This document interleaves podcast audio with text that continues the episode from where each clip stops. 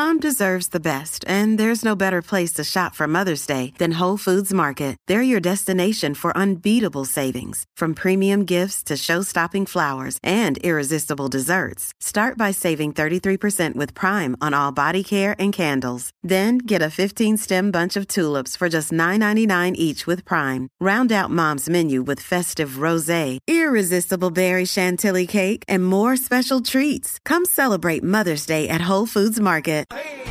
La verdadera y pura emisora de la salsa de Puerto Rico. La Z. WZNTFM 93.7 San Juan, WZMTFM 93.3 Ponce y WIOB 97.5 Mayagüez. La que representa la salsa en la isla del encanto. De aquí. A través de la aplicación La Música Z93. Tu, tu emisora nacional de la salsa.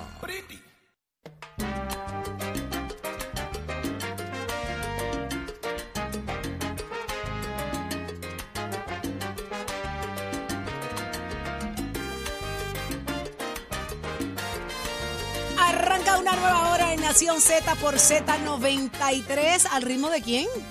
Anthony. Sabe darse toda en un instante. Ahí. Escucha. ¡Ay, achero! Escúchala. Que se siente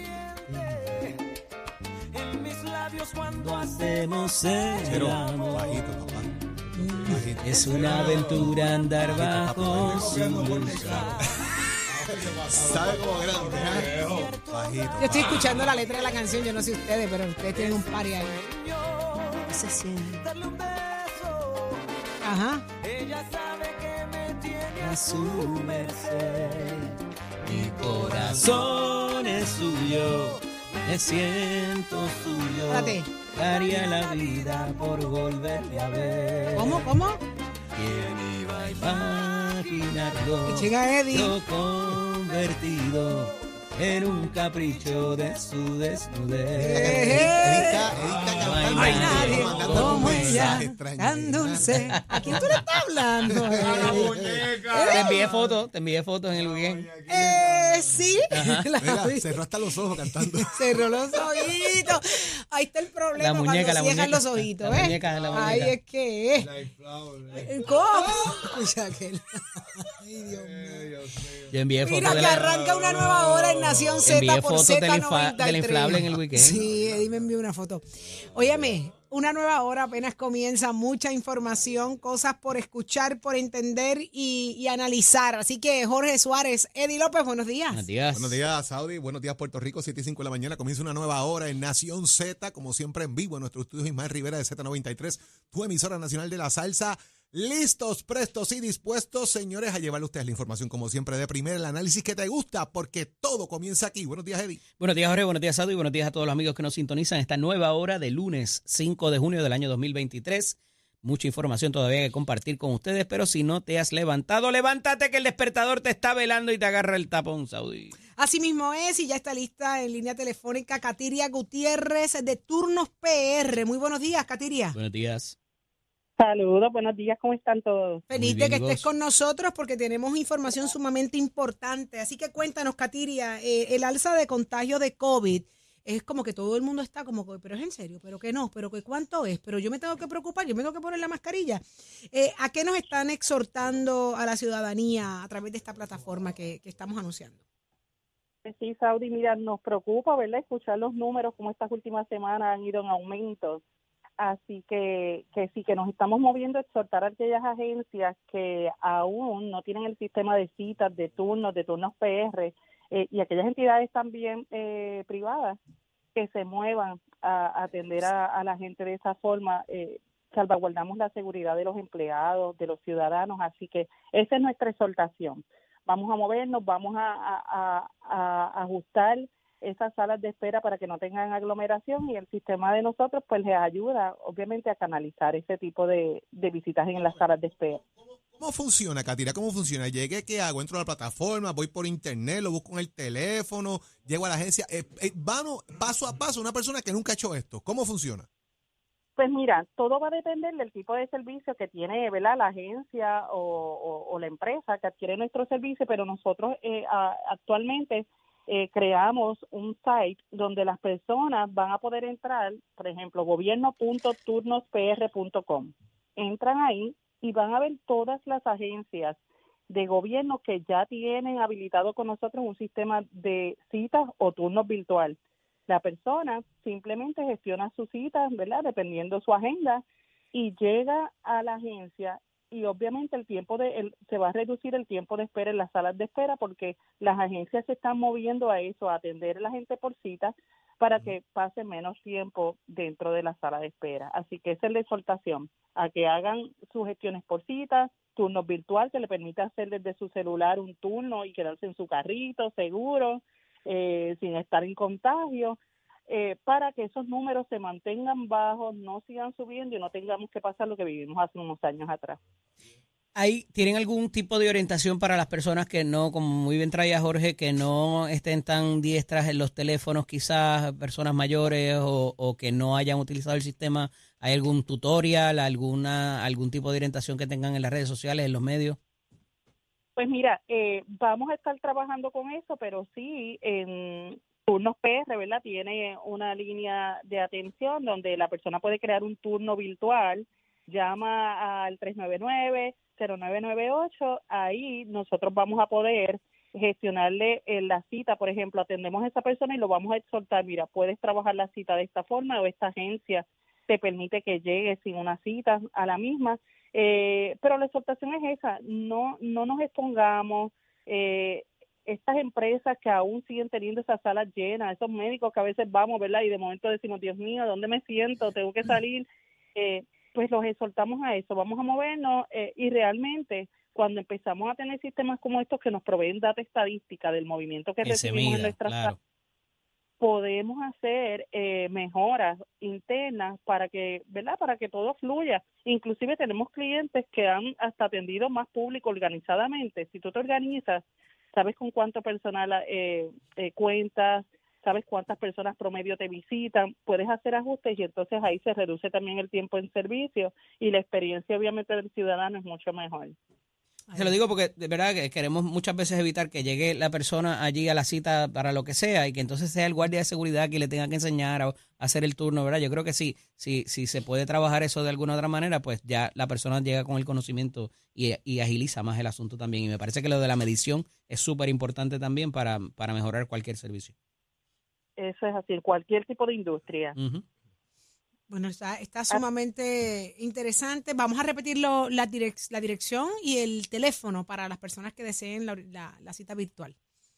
Claro, pues mira, las personas pueden acceder a gobierno.turnospr.com y ahí ver todas las agencias eh, que tienen nuestro servicio. Estamos trabajando también con una plataforma para que todas las entidades privadas que tenemos, también las personas puedan ver desde ahí y gestionar eh, su cita o su turno virtual desde ahí. También nos pueden llamar cualquier agencia o empresa interesada también a adquirir los servicios al 787 399-0998. Mira, hay estudios que dicen por ahí que en nuestra vida promedio perdemos cuatro, cuatro años en espera, esperando por Dios servicio. mío. así Imagínense cuánto nosotros hacemos en cuatro años. Un niño aprende a caminar. No, Un no. estudiante termina su bachillerato. Y hay que ver si ese estudio es de pareja- Puerto Rico. A mí se me hace tan A lo difícil. mejor aquí es esperar. más.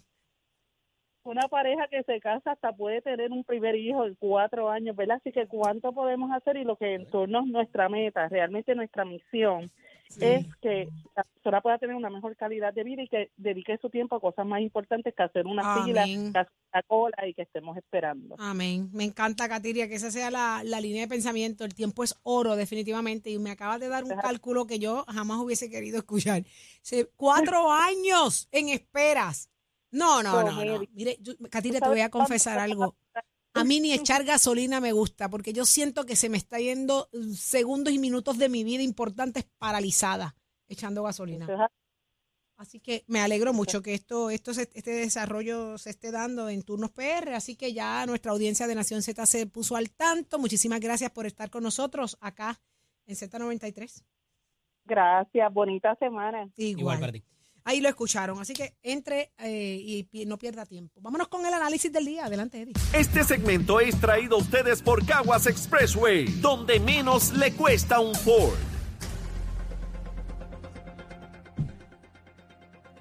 Damos paso al segmento del análisis del día. Como todos los lunes está con nosotros el ex secretario de Estado y expresidente del Senado. Nada más y nada menos que don Kenneth Davidson, McClintock y Hernández. Buenos días, Kenneth. Muy buenos días a ti y al senador. Y está con nosotros también el senador Rafael Bernabe, senador por el movimiento Victoria Ciudadana. Buenos días, senador. Bienvenido. Buenos días a ustedes dos y a todas las personas que nos escuchan. Qué bueno que están con nosotros en la mañana de hoy. Eh, tengo unos temas que, eh, eh, como introduje al principio del programa, me parece que está todo un poco, eh, ¿verdad? Habría que mirarlo eh, en conjunto, eh, porque todos estos detalles eh, eh, me parece que eh, van a una reevaluación que es un momento puntual en Puerto Rico que pudiéramos utilizar, ¿verdad? Para de cierta manera las prioridades y dónde debemos enfocar nuestros recursos inclusive. Se habla, hay varias, varias, varios titulares en la prensa escrita de hoy que tienen que ver con el asunto de la baja poblacional y la población envejeciente, particularmente el asunto de también del desempleo o la, la pobre participación laboral más bien, eh, también el asunto de que por lo que pasó en el Congreso la pasada semana se pudieran ver afectados los beneficios eh, tanto nutricionales como de otro tipo por razón del, del el tope de la deuda. Y vuelvo y recalco, compañeros, me parece que estamos en un momento puntual para hacer evaluaciones y poner los recursos donde deberían verdaderamente eh, eh, ser más efectivos. Quizás, senador Benabe, comienzo con su señoría en la mañana de hoy. No, estamos, estoy totalmente de acuerdo contigo. Desde, desde hace muchísimo tiempo estamos en esa situación, desde que se eliminó la sección 936, por las razones que fuera. Puerto Rico debió haber desarrollado una política de desarrollo económico distinta que no dependiera de aquella sección que desapareció. Eh, no se ha hecho realmente una evaluación profunda y una- un cambio necesario en la dirección. Entre las noticias que tú enviaste, que compartiste con nosotros esta mañana, está la situación de la Universidad de Puerto Rico. Todos los estudios que se han hecho en este planeta señalan que el, a- el acceso a la educación superior y la educación superior de calidad es una- un factor fundamental en el desarrollo económico. En nuestro país, sabiamente, hace muchísimos años se estableció que la, lo que llamamos la fórmula, que es que el 9.6% del Fondo General debe dedicarse a la Universidad de Puerto Rico, un reconocimiento de la importancia de esa institución para nue- nuestro desarrollo. Desde la desde el 2014, la, la administración de Alejandro García Padilla se dejó de eh, aplicar esa fórmula. Eh, la Universidad de Puerto Rico recibe hoy en día más o menos la mitad de los recursos del gobierno que recibió en algún momento, más o menos la mitad de lo que debiera recibir según la fórmula. Cualquier institución que tú le reduzcas su presupuesto a la mitad, la está Pero- estrangulando. Pero vamos a empezar por Junta ahí, Control- eh, senador, porque usted es profesor y, y, en otro- y en el otro lado tengo a, un- a, a alguien, uno de los defensores más acérrimos que he visto de, de la universidad también por haber estudiado en la high de la universidad y todo eso. Eh, Kenneth, en ese sentido, con una población envejecida, ¿deberíamos seguir destacando tantos recursos en la universidad o quizás transformarla, eh, eh, eh, aglomerar quizás recursos en, términos de los recintos, que tanto se ha hablado de eso, eh, quizás enfocarlo a una población eh, más adulta en los ofrecimientos que existen. ¿Cómo ves esa parte? Dos cosas. Yo creo que primero tenemos que ver cómo podemos atraer a más estudiantes mayores de del grupo de 18 a 25 años, este eh, tanto para estudiar bachillerato como para estudiar maestría, doctorado, certificaciones eh, técnicas, etcétera. Este y eso ayudaría a, a subsidiar una mayor cantidad de secciones, de una mayor cantidad de cursos que requerirían una cantidad mayor de profesores que de, que de lo contrario estarían teniendo. Segundo, hay que hacer lo que hacen todas las universidades públicas del país, que es la de eh, enfocarse en atraer estudiantes out of state. El promedio a nivel nacional es entre 25 y 33% de los estudiantes de las universidades públicas de todas las jurisdicciones del país son de fuera del Estado. Mi mamá se graduó de su maestría en la Universidad de Texas en Austin en 1953, hace 70 años exactamente. O sea, esto no es una cosa rara ni nada por el estilo. En Puerto Rico, desafortunadamente, más del 97% de los estudiantes de la UPI son de Puerto Rico. Eso también afecta la calidad de la educación que recibimos. La educación no es solamente lo que se recibe en el salón de Bueno, clase. este año yo creo que hay récord. Yo tengo por lo menos tres o cuatro amigos que sus hijos se fueron a Madrid a la Complutense a estudiar. Y eso tiene que ver con, con ese asunto también y con algún incentivo. Senador, eh, eh, trae, eh, Kenneth, algo interesante, la oferta vocacional. Vaya a buscar un plomero, un electricista, alguien, un ebanista. No existen y eso parecería que se ha desatendido, a pesar de que en la No, pasada semana el secretario estaba hablando de darle recursos a esas escuelas vocacionales que yo pensaba que estaban desarticuladas por completo, pero parece que vamos a, a hacer un empuje por ahí. No, Estoy de acuerdo. Añado una cosa, a, lo- a un comentario a lo que tú dijiste anteriormente, que Ajá. es el hecho real también de que nuestra población se está envejeciendo. Sí, Pero eso precisamente quiere decir que la población en edad de trabajar tiene que ser más productiva, tiene que estar más capacitada. Así que no hay contradicción ninguna con el hecho, de, todo lo contrario. pero la gente no se puede retirar, seguir retirando a los envejeciente 60 años, senador. exige, exige que precisamente la gente que, que está en edad productiva se capacite mejor. Es decir, hay que forta- precisamente porque tenemos una población envejeciente, también tenemos que fortalecer la Universidad de Puerto Rico. Como tú señalas, es lamentable entre las muchas cosas que se han deteriorado en Puerto Rico.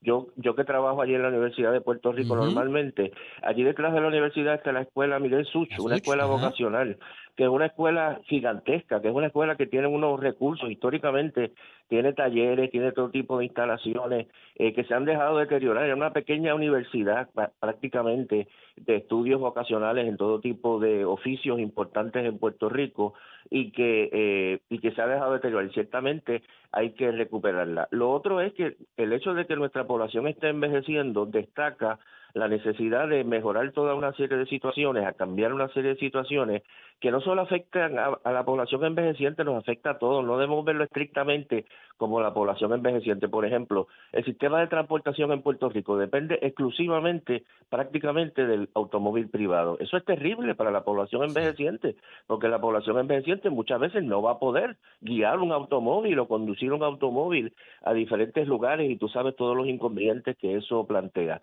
Necesitamos un sistema de transporte colectivo, pero no solamente para los viejos, para todos nosotros lo necesitamos. Claro. Lo mismo con nuestro sistema de salud, que está totalmente desarticulado, fragmentado, es caótico, está capturado por por una serie de, de aseguradoras privadas, etcétera. Yo te doy el ejemplo mío.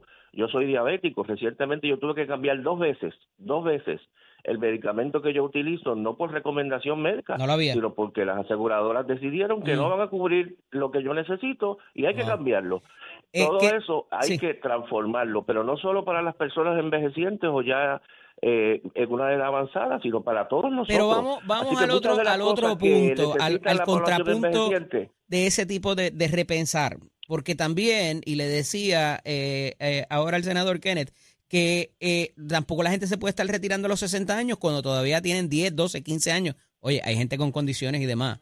Eh, pero hay gente que puede ser productiva un poquito más y no sentarse en su casa a esperar el cheque de un sistema que está dilapidado también y que hay menos gente en el país aportando. Entonces, eh, ¿pudiera eh, dentro de esa reevaluación exigirse quizás un sacrificio adicional o no habría voluntad o no habría espacio para requerir eso también de la ciudadanía? Kenneth.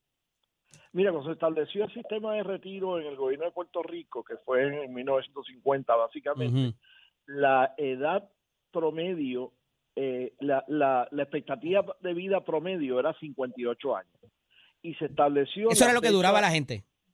Ah, eso es lo que duraba la gente en promedio. Y se estableció en 55 la fecha de jubilación. Así que se esperaba que el sistema te mantuviera por un promedio de tres años de retiro. Hoy en día, Ese era el análisis, retiras- eh, ¿cómo es que le llaman a eso? Actuarial. actuarial, hoy en día la edad promedio, eh, eh, la expectativa promedio está entre 77 y 78 años, un poquito más para las mujeres, un poco menos para los hombres. Sí, nosotros Te duramos menos. A los Eso 55 pasa. años te tienen que mantener por 20 años. Exacto. Eh, ¿Está conmigo? No, parece que Sí, se cayó. estoy contigo. Ajá, Sí, como ok. que Sí. pues te- Ajá. ya te dije ahí mi opinión. O sea, definitivamente tenemos que trabajar más porque tenemos más salud para trabajar. Sin duda. Pero hay, O sea, hay- eh, aún con los problemas que, que Bernabe y yo, los dos tenemos de, de diabetes, ajá. pero estamos en los mid-60s. Este, y, y, y debemos durar unos cuantos años más. O sea, que tú no puedes tener un sistema de retiro que, que pretenda Pero, pero de nuevo, y 55 entonces retomo el asunto con, con usted, profesor y senador. ¿Hay espacio para eso? ¿Hay voluntad para, para, para llevar a cabo un cambio como ese? Los dos Bueno, yo creo que hay que, esta es una discusión filosófica compleja que tenemos que tener. O sea, a mí me parece que el progreso de la humanidad va en la dirección de que trabajemos menos. O sea, yo creo que la Sí. idea, nosotros estamos, tenemos una sociedad que se desarrolla cada vez más tecnológicamente, que somos cada vez más productivos. Y a mi modo de ver no tiene ningún sentido decir, como somos más productivos, como tenemos, tenemos Sí, ya no estamos en la factoría como- trabajando allí sudando, que pues nos llevamos entonces, can- ah, pues entonces ahora tenemos que sacrificarnos más y trabajar más. No, yo creo que es, nosotros debemos trabajar en la dirección de que haya una buena distribución de las riquezas y que todos podamos tener las cosas que necesitamos y el objetivo es poder tener más tiempo libre. El tiempo libre es el tiempo en que nosotros pues, precisamente podemos determinar qué queremos hacer, cómo lo queremos hacer, hacerlo voluntariamente. Ahora mismo en Francia hay una lucha. Ahí eh, llegamos a los sistemas de tremenda, solidaridad. sabes muy bien. Pero es porque hay alguien trabajando y pagando por eso, senador. Aquí no tenemos Pues aquí- eso. Y aquí la gente está trabajando, aquí la gente está trabajando. O sea, yo yo protesto en contra de Tú sal, sal a la carretera ahora mismo y vas a ver las carreteras de Puerto Rico con un gran tapón que no se puede mover nadie en ese tapón. Yo lo puedo ver aquí en la 65 de Infantería. ¿A dónde va toda esa gente? Toda esa gente va a trabajar. O sea, saquémonos de esa cabeza y ese- esa idea de que la gente trabaja en Francia y la gente trabaja en Estados Unidos y la gente no trabaja en Puerto Rico. En Puerto Rico hay un millón cien eh, cien mil personas que en este momento están saliendo a trabajar y que son los que hacen que Puerto Rico funcione. Ustedes están trabajando ahí en esa estación Claro. y la gente está trabajando en todo en todo Puerto Rico en este momento. La pregunta es ¿Y cómo es que cualifica tanta gente para los programas de beneficencia entonces? Vivir mejor, no, nos va a permitir nos va a permitir vivir mejor o, o mientras más trabajemos vamos a tener que sacrificarnos más. A mí me parece que eso es una perspectiva que no tiene sentido. Senador, me tengo que ir, pero ¿cómo es que entonces tanta gente califica para los programas de beneficencia si están trabajando? Esa, esa se la dejo de asignación Bueno, para una- que me la conteste. sigue habiendo sigue habiendo una gran necesidad, sigue habiendo salarios que son que están por debajo Sí. del nivel de pobreza, sigue habiendo sectores que no tienen los niveles educativos necesarios.